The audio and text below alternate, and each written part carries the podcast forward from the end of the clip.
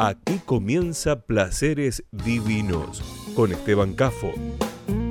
Te invitamos a compartir una hora dedicada a la buena música, vinos y algunos de los grandes placeres de la vida.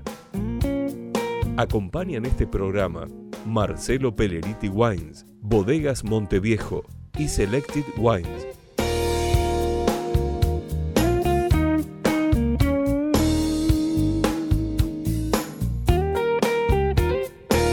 Seguimos también en Facebook, Placeres Divinos.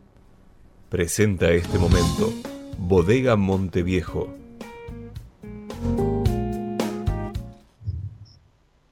Muy buenas tardes, qué gusto saludarlos. Estamos comenzando a las puertas del nuevo fin de semana con mucho calor en gran parte del país, en particular en Buenos Aires, desde donde estamos transmitiendo. Eh, y como siempre, la renovada invitación a pasarla bien, eh, empezar a elegir un rico plato que preparemos con una receta sugerida para inspirarlos, un vino sugerido para acompañar esa receta o el vino que ustedes quieran servirse. Pueden servirse una copa de un fresco un refrescante vino blanco o rosado para ir compartiendo y saboreando este momento previo a los dos días de descanso del fin de semana. Y mientras eh, la propuesta como siempre es invitarlos a escuchar buena música, información sobre el mundo de los vinos, un cuento corto y la ya citada receta sugerida con un vino que proponemos para acompañar esa receta. Así que aquellos, eh, como decíamos hace mucho tiempo, aquellos que usen corbata, saco y corbata, bueno, aflójense la corbata, pónganse cómodos, sírvanse una copa de un rico rosado o blanco que los refresque y los gratifique y los invito a escuchar dentro del repertorio musical que elegí para compartirles hoy. Vamos a tener a Kate Richards, eh, uno de los míticos integrantes de Rolling Stones, pero aquí con un blues en versión de vocalista solista acompañado detrás en guitarra por nada menos que Eric Clapton. Así de fuerte empezamos musicalmente hablando. Eh, uno de nuestros invitados frecuentes va a seguir Hugh Glory. Eh, vamos a tener a Rolling Stones también como grupo, como conjunto, con algunos de sus temas, de sus temas no tan rockero, sino de su tema de su buena versión bluesera. Y también vamos a tener, después de bastante tiempo, vuelve a la cartelera musical Buddy Guy, eh, otro de los próceres del rock y del blues, eh, eh, uno de los favoritos de mi querido Roberto de la Mota.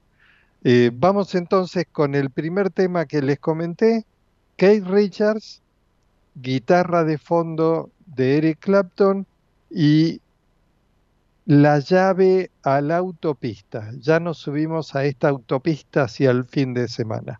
Vamos a compartir el tema.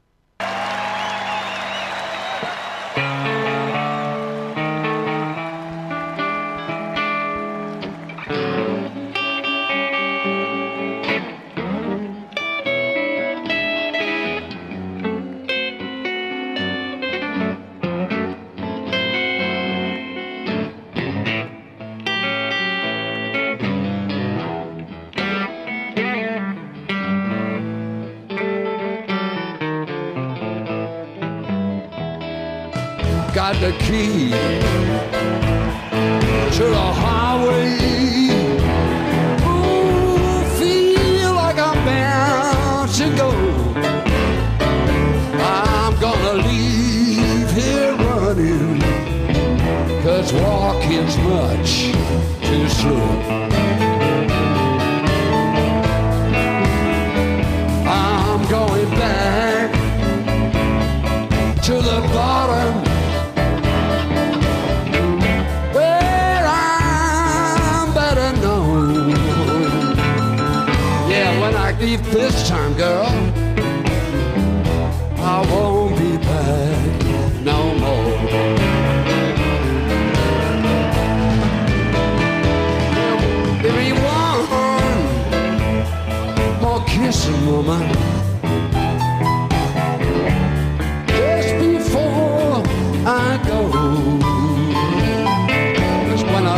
this town this time, honey, I won't be back no more.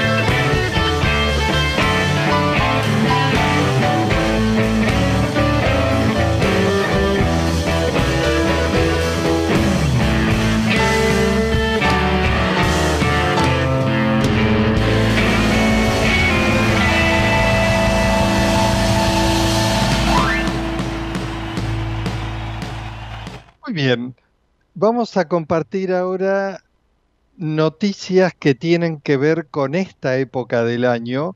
Eh, en primer lugar, confirmarles, eh, sondeando información, básicamente yo apelo a dos fuentes, al Instituto Nacional de Vitivinicultura para obtener estadísticas confiables, oficiales, formales, y en el mismo sentido eh, a los productores, a los que hacen, bodegueros, enólogos, los que están allí al pie del cañón produciendo esos vinos que después comentamos, disfrutamos, valoramos. Eh, el hablar con distintos productores nos va dando realidades locales que pueden diferir de un lugar a otro, sobre todo en un país vitivinícola como Argentina, muy extenso de norte a sur, con cantidad de, y variedad de terruños y de condiciones, por lo tanto, así que ahí vamos a tener un mosaico.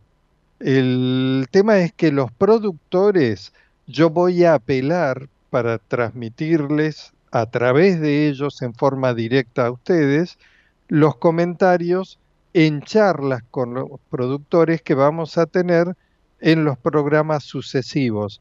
¿Por qué? Porque esta época del año, como muchos de ustedes saben, se va cerrando la etapa llamada envero, que es la etapa en que el racimo termina de completarse eh, y de la transición, ese es el envero, la transición de ese color verde, verde brillante que tiene el racimo, sean uvas blancas o uvas tintas, cuando está todavía muy verde y sobre todo se nota en las uvas tintas, es mucho más drástico el cambio, cambia a un color bien oscuro, un morado casi negro, bien oscuro de la piel de las bayas del racimo.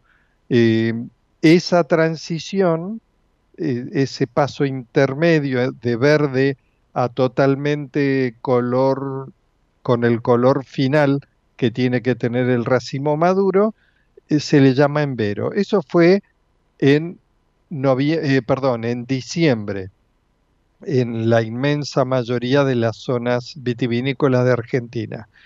Ahora ya están todos los productores con el cosquilleo prevendimia, porque ya en una, dos semanas como mucho, en varios lugares de las zonas más productivas, más, de más volumen, que es la zona de Cuyo, decía que en una, dos semanas empiezan a cosechar las primeras uvas, uvas generalmente blancas que tienden a madurar antes y a su vez blancas cosechadas con una madurez no muy avanzada, uvas con marcada acidez que son las que se usan como uva base para elaborar espumantes. Así que, como digo siempre, si ustedes viajan a Mendoza en esta época del año, eh, eh, terminando enero, pero sobre todo iniciando febrero, y ven que están cosechando, seguramente para darse corte de entendidos pueden decirles, estas son las que van a fermentar para vino base de espumantes y, los van a mirar y seguramente les van a confirmar efectivamente. Y un poco más avanzado febrero van a ser los vinos frescos, jóvenes. Hay una tendencia en general, tanto en las blancas como en las tintas, a cosechar un poquito antes, unos días antes de lo que era la media de tiempo de cosecha eh, que se estilaba hace 20 20, 30 años atrás. Se busca uvas no muy sobremaduras, sino uvas que conserven un buen, una buena acidez. Eh, no, no importa tanto que estén muy cargadas de azúcar, porque de por sí en nuestro país las uvas producen muy buena cantidad de azúcar para la fermentación, pero sí se busca frescura y la frescura es acidez y la acidez es cosechar un poquito más temprano, no tan sobremadura. Em, entonces, en los productores, el cosquilleo del que les hablaba, la ansiedad por estar tan próxima a la vendimia, el buscar el eterno problema que se agrava cada año de buscar gente, personal, para la temporada de cosecha, que ustedes saben que es personal temporario, cosechadores golondrina, cada vez se consiguen menos porque los planes trabajar eh, son mucho más cómodos, sin partirse el lomo, sin trabajar intensamente en un trabajo muy exigente que es la cosecha, un trabajo duro, pesado, intenso, eh, y entonces mucha gente dice, no, no, prefiero mantener mi plan trabajar ante el riesgo de perder el plan trabajar todo el año. Yo lo cobro, el dinero que cobro en vendimia puedo cobrar tal vez un poco menos, pero lo cobro todo el año y cómodo. eh, eh, interpreten en el sentido adecuado este comentario que les hago, pero es una realidad y una respuesta que muchos productores se encuentran a menudo.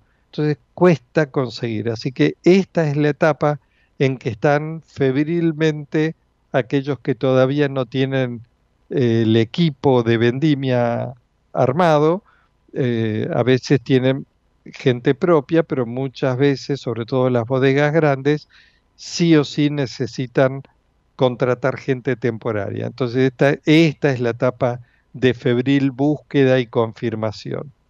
Además de la ansiedad respecto de calidad y cantidad de uva que se va a cosechar, porque los meses de enero, febrero y marzo pueden dar un cambio muy notorio a lo que venían palpitando en los meses anteriores. ¿Por qué? Porque esos últimos 15, 20, 30 días, eh, según el caso, previo a cosechar, repito, pueden llegar a volcar muy fuertemente el resultado.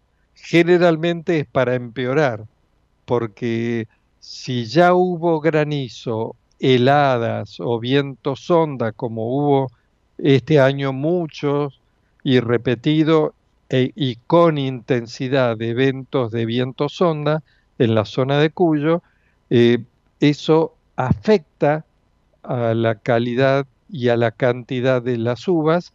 Eso, bueno, ya están anoticiados, están informados, ya lo saben.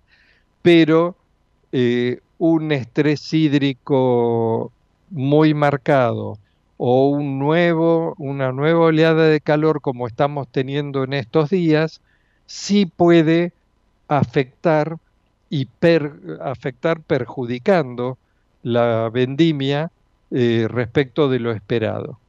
¿Qué es lo esperado hasta ahora, hasta diciembre?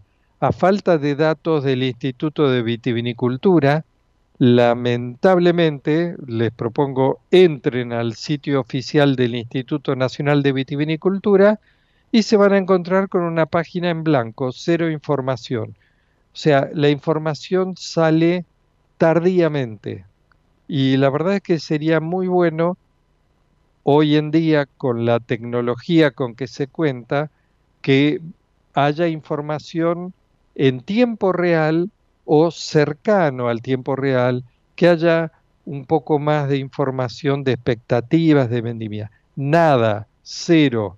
Lo que les comento es en base a recabar información consultando a distintos eh, productores eh, y siempre con el, abrir el paraguas que está sujeto a modificaciones climáticas, como dije hace unos minutos.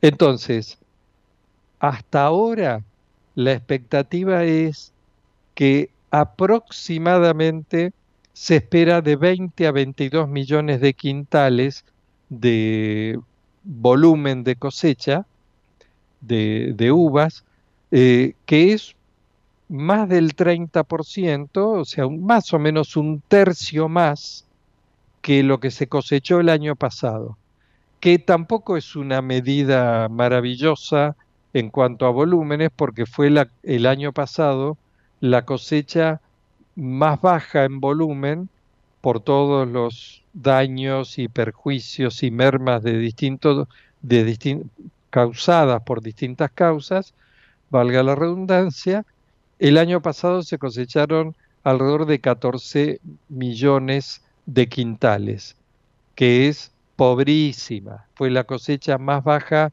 de los últimos 60 años, para que tengan una referencia.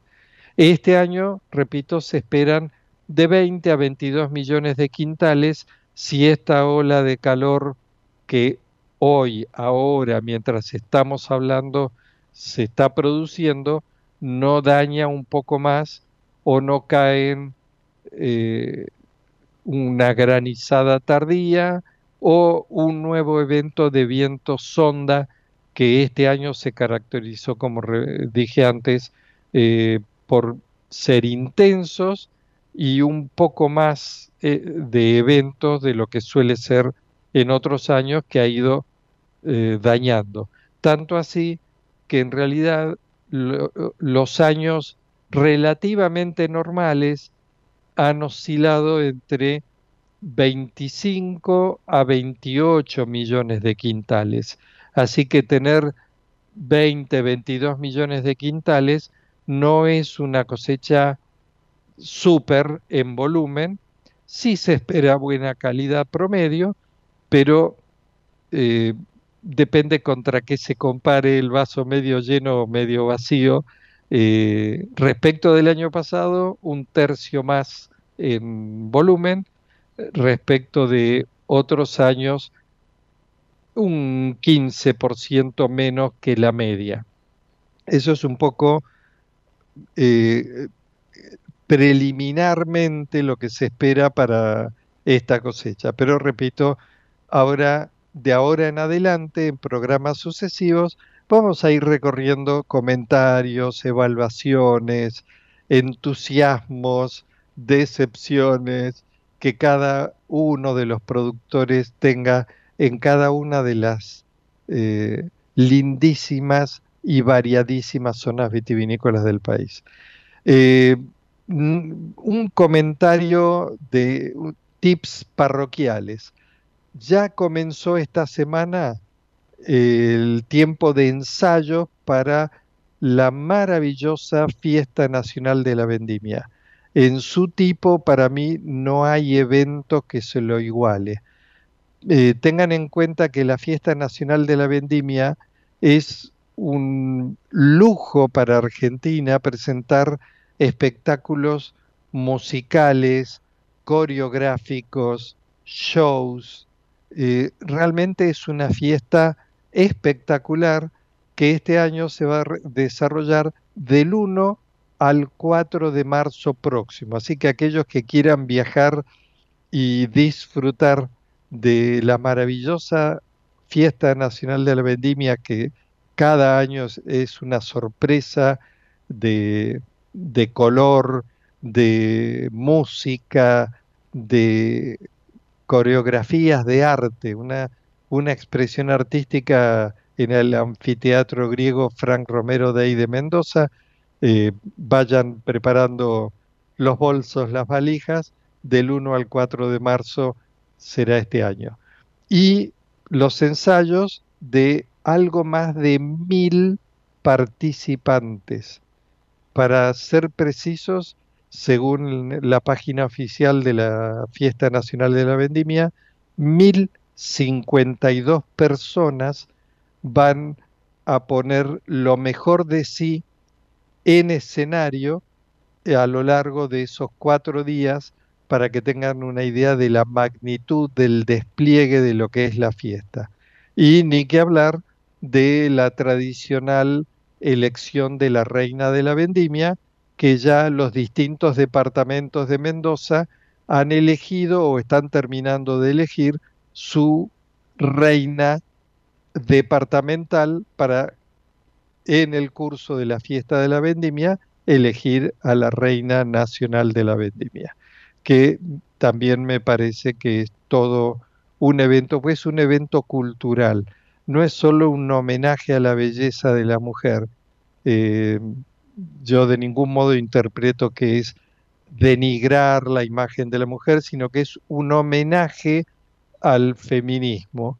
Y a su vez, la reina de la vendimia eh, tiene eh, protocolos culturales que desarrolla, es una real embajadora de nuestra vitivinicultura y como tal recorre las distintas eh, plazas del país y donde sea invitada y siempre cumple funciones eh, sociales y funciones de difusión eh, y funciones de comentar en qué consiste la vida vitivinícola en esos bellísimos lugares.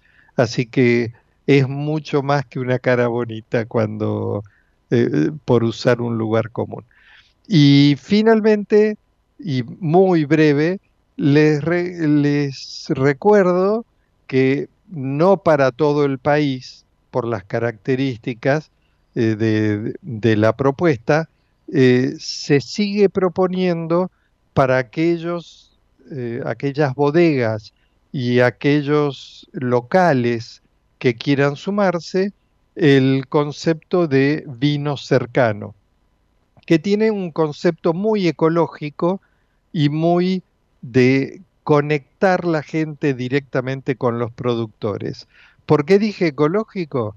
Porque trata de reciclar los elementos que se utilizan, eh, eh, renovar y eh, hacer mucho más sustentable la vitivinicultura sin tanto utilizar elementos descartables, sino reutilizables. Y a su vez, repito, acerca al consumidor a la bodega. Este es un concepto que no es nuevo. Si bien en buena hora que se lo rescate y que trate de difundírselo hoy en día, bienvenido sea.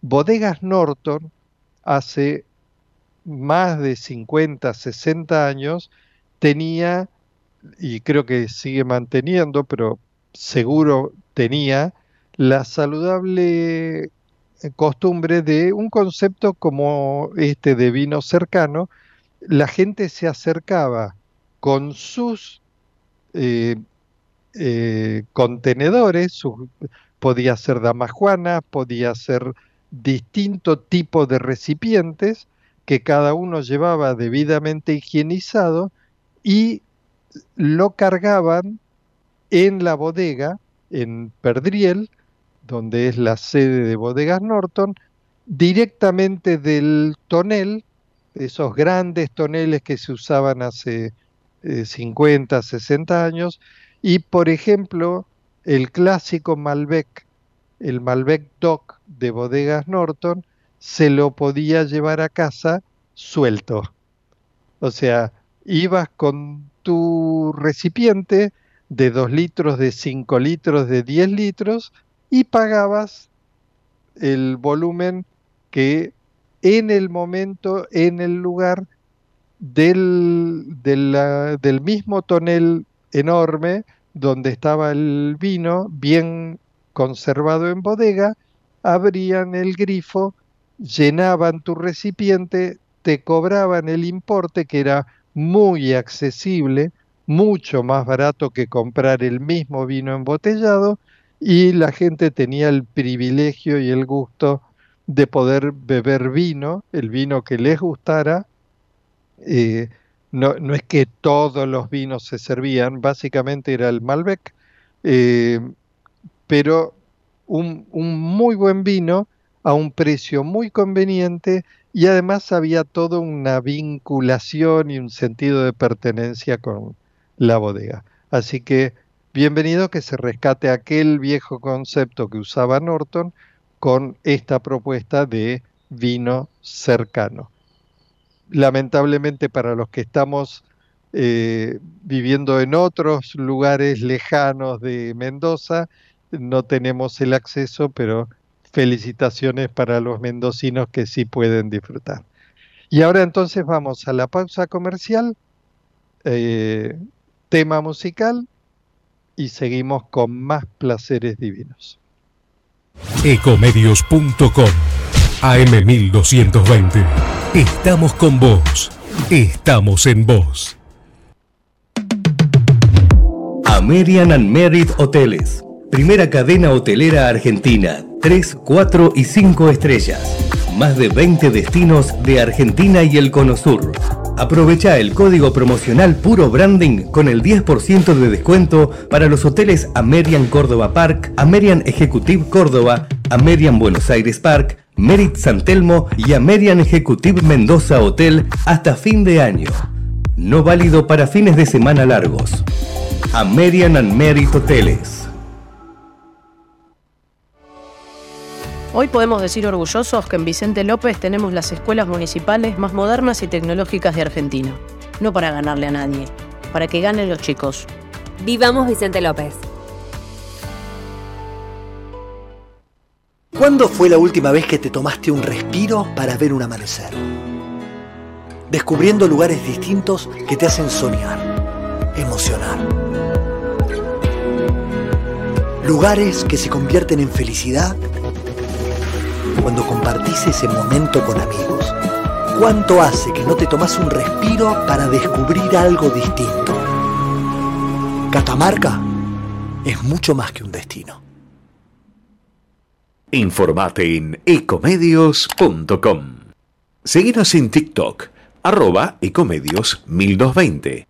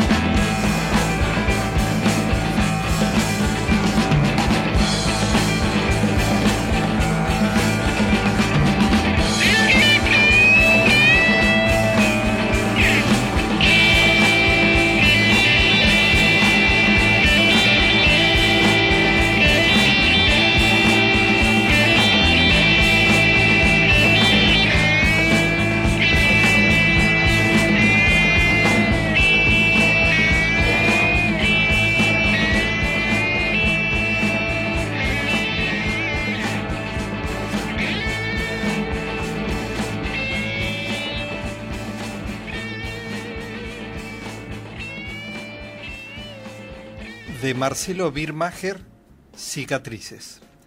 Hace mucho tiempo vivía en una aldea que no conocemos un muchacho de 20 años, justo y valiente.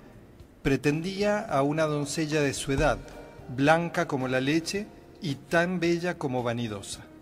El muchacho tenía el rostro cruzado de cicatrices. La doncella, enferma de juvenil frivolidad, exigía para hablar de noviazgo que el muchacho se quitara las cicatrices del rostro.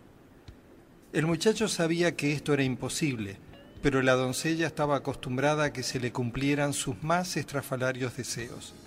Así la habían tratado sus padres y los ricos hombres que la cortejaban. El muchacho pasaba noches de insomnio pensando en cómo satisfacer el requerimiento y la doncella insistía en que cuando se hubiese quitado las cicatrices, ella lo estaría aguardando. ¿Por qué el muchacho seguía amando a una dama tan necia? Misterio. ¿Por qué una mujer tan agraciada era tan necia? Más misterio. En una de las noches de insomnio que el muchacho sufría bajo un árbol del bosque, el estado de su alma le hacía imposible permanecer en una cama, acertó a pasar por allí un mago. El muchacho vio llegar a un hombre en una carreta tirada por un mulo. Cuando el animal se detuvo, el hombre bajó de la carreta, y haciendo un movimiento de manos transformó al mulo en un hombre. Hizo un pequeño fogón, sacó un pollo de la carreta, lo atravesó con un palo y comenzó a asarlo mientras conversaba con el mulo convertido en hombre. El muchacho se frotó varias veces los ojos y se acercó impávido al prodigioso dúo. ¿Cómo has hecho eso? preguntó. Oh, dijo el mago sin darle importancia. Es feo comer solo, y a la hora de la cena siempre me procuro a alguien con quien conversar. Y ni bien terminó la frase, con un nuevo pase de manos, volvió a transformar al hombre en mulo. Ahora ya tengo con quien conversar, dijo el mago, haciéndole un ademán al muchacho para que se sentara junto a él. ¿Cómo haces eso? repitió el muchacho. A excepción de cómo hago mis trucos, podemos conversar de todo lo que quieras, respondió el mago. El muchacho que tenía un solo tema en su magín, acercando su rostro al fuego, mostrándoselo al mago, se apresuró a decir, Apuesto a que con tu magia podrías quitarme todas las cicatrices del rostro. Por supuesto, respondió el mago sin un ápice de vanidad. Pues, adelante, dijo el muchacho. ¿Estás seguro de que es lo que quieres? Le preguntó el mago. De nada he estado más seguro, dijo el muchacho. El mago pasó suavemente un dedo por una de las cicatrices del muchacho. De inmediato, entre los dos, se presentó una imagen. Era el recuerdo del día en que el muchacho se había hecho esa cicatriz. Los cosacos atacaban la aldea y el muchacho, valientemente, salía al encuentro de ellos. El sable de un cosaco le rozaba el rostro. Pero ahora, en la imagen que el mago presentaba, el recuerdo cambiaba. El muchacho se escondía tras unos toneles y no enfrentaba a los bandidos. Aguardaba escondido hasta que se marchaba, luego de haber realizado todo tipo de tropelías.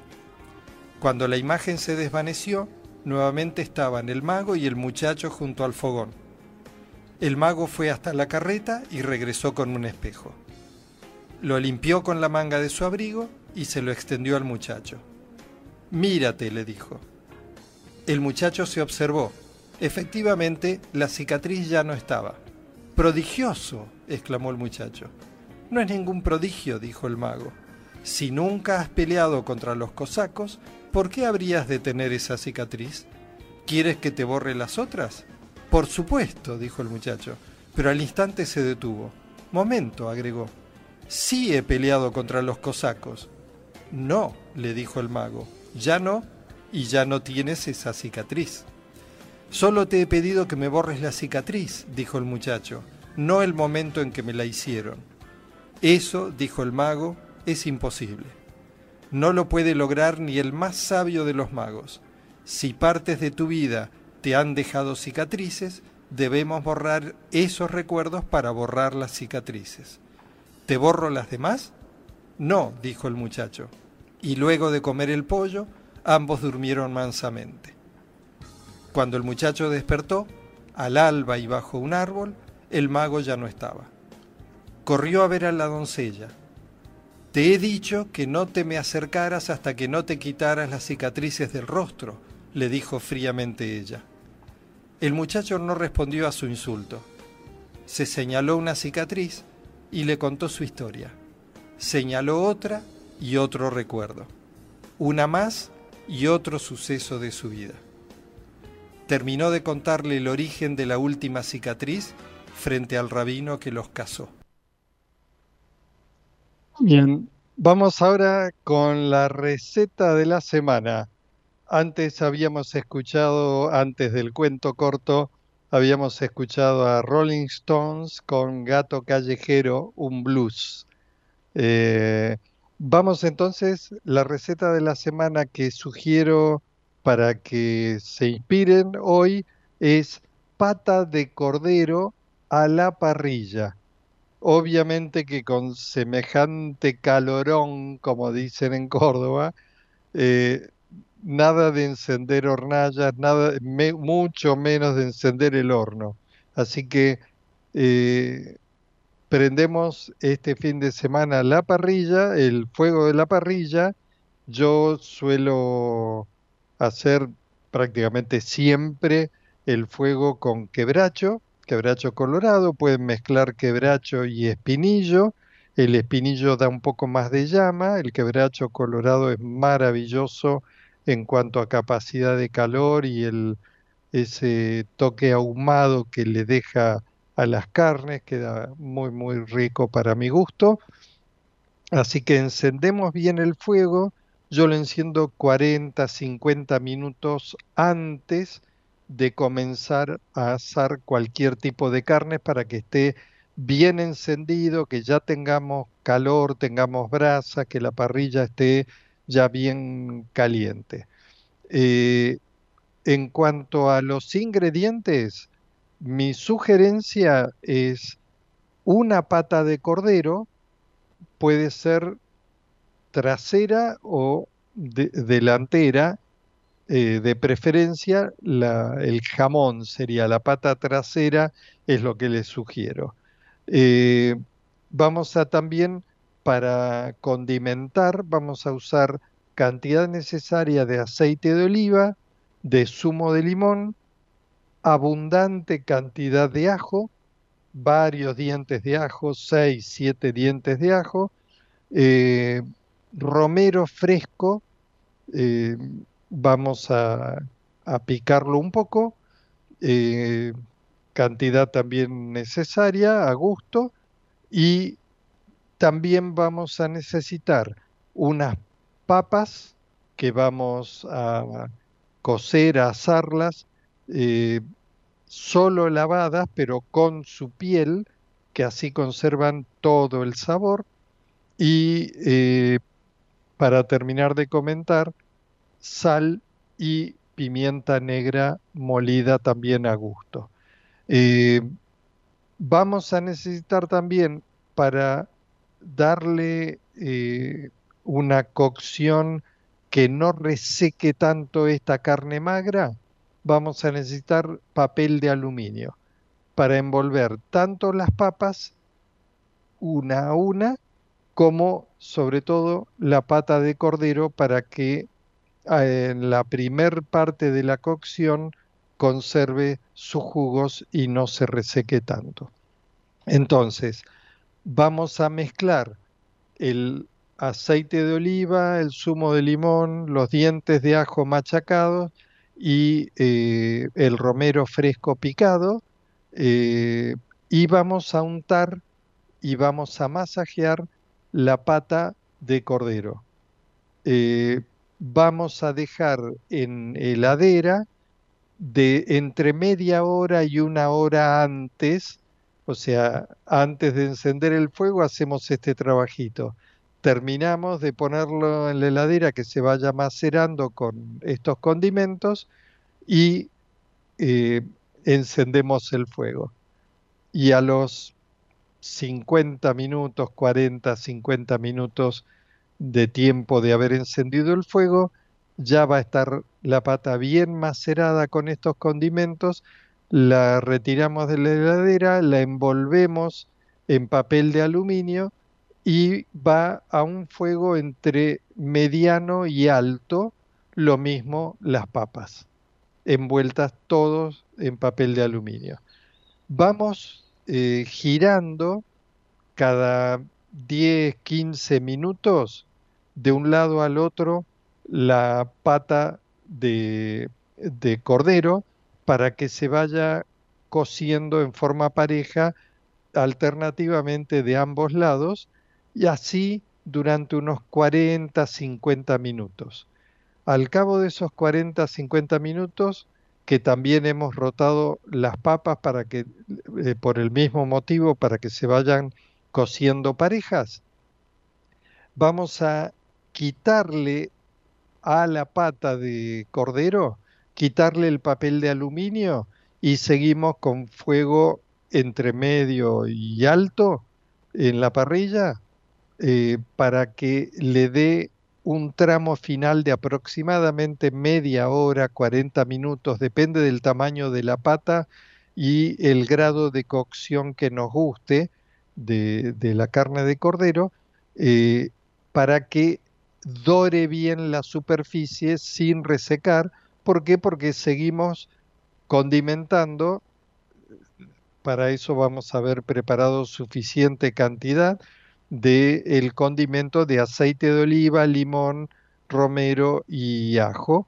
Y vamos pincelando para mantener eh, húmeda la carne que no se reseque tanto, se dore pero no se reseque demasiado y a su vez seguir dándole más y más sabor y ni les cuento aroma que va a desprender. Así que al cabo de ese nuevo periodo en que vamos del mismo modo que antes a rotar cada 10, 15 minutos de una cara a la otra cara, vamos a ir rotando la pata de cordero hasta que esté a nuestro gusto de cocción. Retiramos las papas, las cortamos al medio, un chorrito de aceite de oliva, eh, un poco de perejil picado si les gusta, ajo y perejil picado, eh, y o un poco de ají molido en las papas. Y así si quieren una ensalada fresca que complemente y si no, así presentado el plato, papas con cordero. ¿Y esto con qué lo, lo vamos a acompañar? Y el cordero llama a gritos un merlot.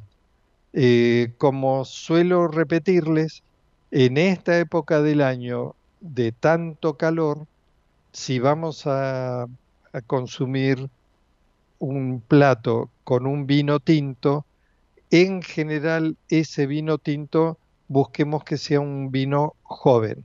Así que un merlot joven, sin paso por madera o con un paso muy breve por madera, eh, para que acompañe el plato sin que domine, sobre todo cuando hace mucho calor, un tinto con mucho cuerpo o un tinto de guarda, lo sentimos como muy, muy intenso, muy agresivo, producto del calor eh, con que estamos consumiendo el plato. Recuerden siempre que la temperatura ambiente también influye en nuestro disfrute.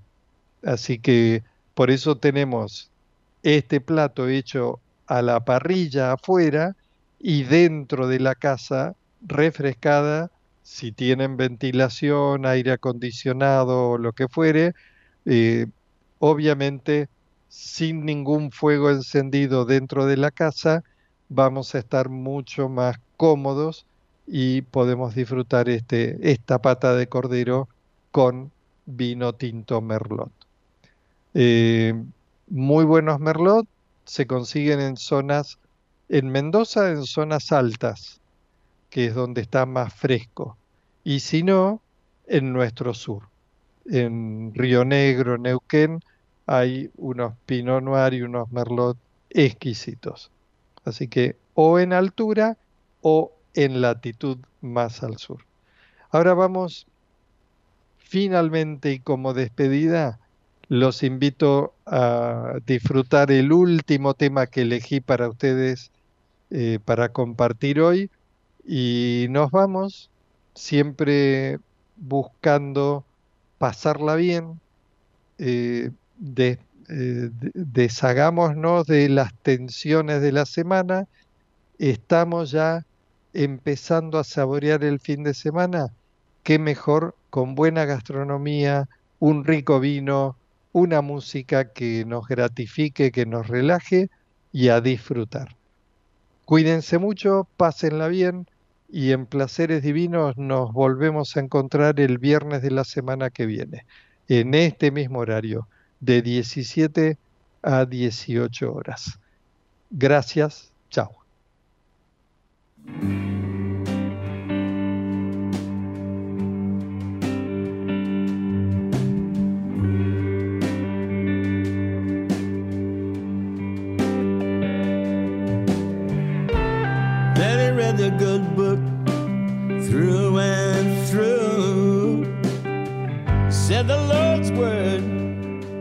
The only